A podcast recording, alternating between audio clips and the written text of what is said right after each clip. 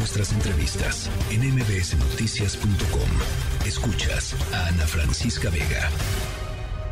Eh, la solución para, para México y para el tema del desabasto podría estar en el nearshoring, es decir, atraer las inversiones que están ahora mismo en otros lugares del mundo hacia la región de América del Norte. Enrique Martínez, director general eh, del Instituto Farmacéutico para México y Latinoamérica. Me da muchísimo gusto platicar contigo, Enrique. Hola Ana, muy buenas tardes, aquí con el gusto de conversar contigo. A ver, cuéntanos, me parece muy interesante esto que plantean porque mm, pues no habíamos volteado a ver esa posibilidad como una posibilidad real para pues, lograr eh, subsanar esto que finalmente termina recayendo y siendo eh, pues dolorosísimo para muchísimas personas y familias en este país. Y claro, pues en realidad el problema es de carácter regional el problema también está afectando a Estados Unidos y debo de comentar que desde el año pasado de manera más intensa ha ocurrido mayor acercamiento eh, entre empresas, eh, laboratorios de aquel país con los establecidos en México y tratar de definir alguna estrategia para, eh, para ciertos productos, garantizar el abasto y sobre todo garantizar la producción de lo que ha sido lo más complicado, que son los farmacoquímicos famosos, las sustancias activas que son las que pues dan lugar a los medicamentos. Eh, está en conversación y de hecho ya es de interés particularmente de los gobiernos, nos parece que ha habido más inquietud por parte de Estados Unidos para empezar a ver esto porque sí están sufriendo también ellos problemas de escasez.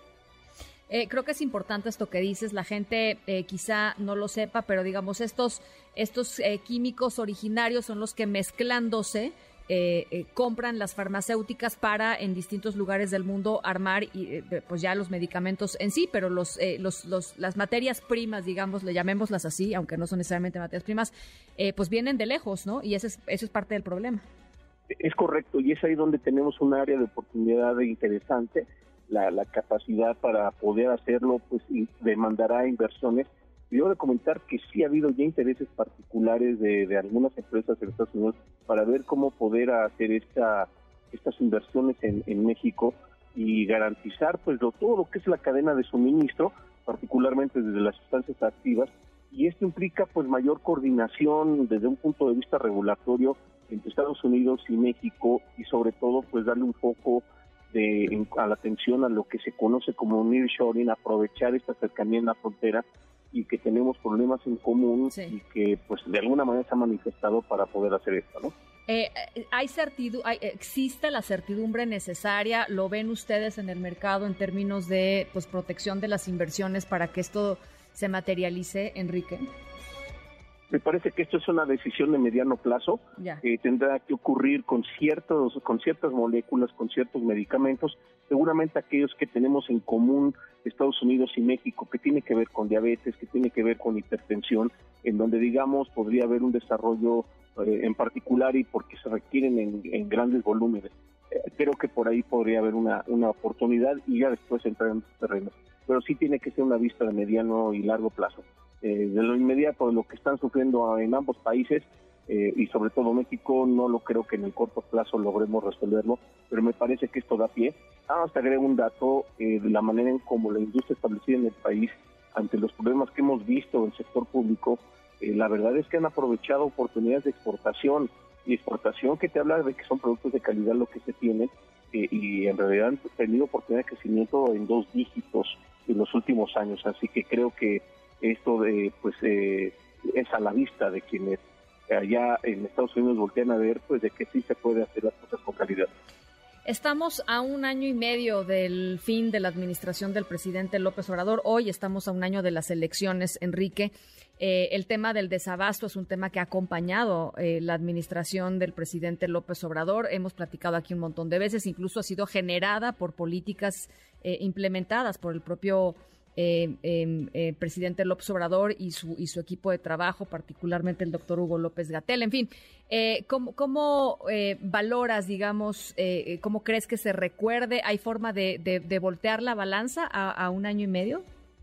La, la vería sumamente complicada. Nos parece que particularmente esta nueva transición al desaparecer en INSABI y dar lugar al bienestar va a dejar incertidumbre, va a dejar huecos importantes, vacíos en donde creemos que no van a lograr resolver el problema del abasto. Me parece que va a haber más discurso, ya está ocurriendo eh, de manera intensa, están recurriendo a mayor discurso diciendo que está garantizado, de que hay el dinero, pero cuando uno voltea la realidad, pues no, no es así y honestamente creo que va a ser de las grandes deudas que va a dejar este gobierno cuando concluya el próximo año. Pues ojalá que eh, podamos platicar en el transcurso de, los, de los próximos meses, Enrique. Eh, seguramente habrá propuestas muy concretas, espero que haya propuestas muy concretas en ese sentido por parte de los aspirantes a la presidencia de la República y, me parece que sería muy importante, pues esto, ¿no? Eh, poderlas rebotar, rebotar contigo para ver cuál tiene si alguna tiene, tiene pies y cabeza y si alguna efectivamente pues logra eh, darle justo en el clavo de lo que se está necesitando en estos momentos y que llevamos platicando ya un buen rato, Enrique. O sea que ojalá lo, podamos conversar. Así sea, y seguramente porque tendrá que ser una bandera que cualquiera de los que queden, tanto por parte del gobierno eh, en funciones y tenga ya a su, pues, a su candidato oficial como de la oposición, un tema definitivamente tendrá que ser salud, porque la van a deber eh, seriamente para entonces. Enrique, muchísimas gracias por estos minutos, Enrique Martínez.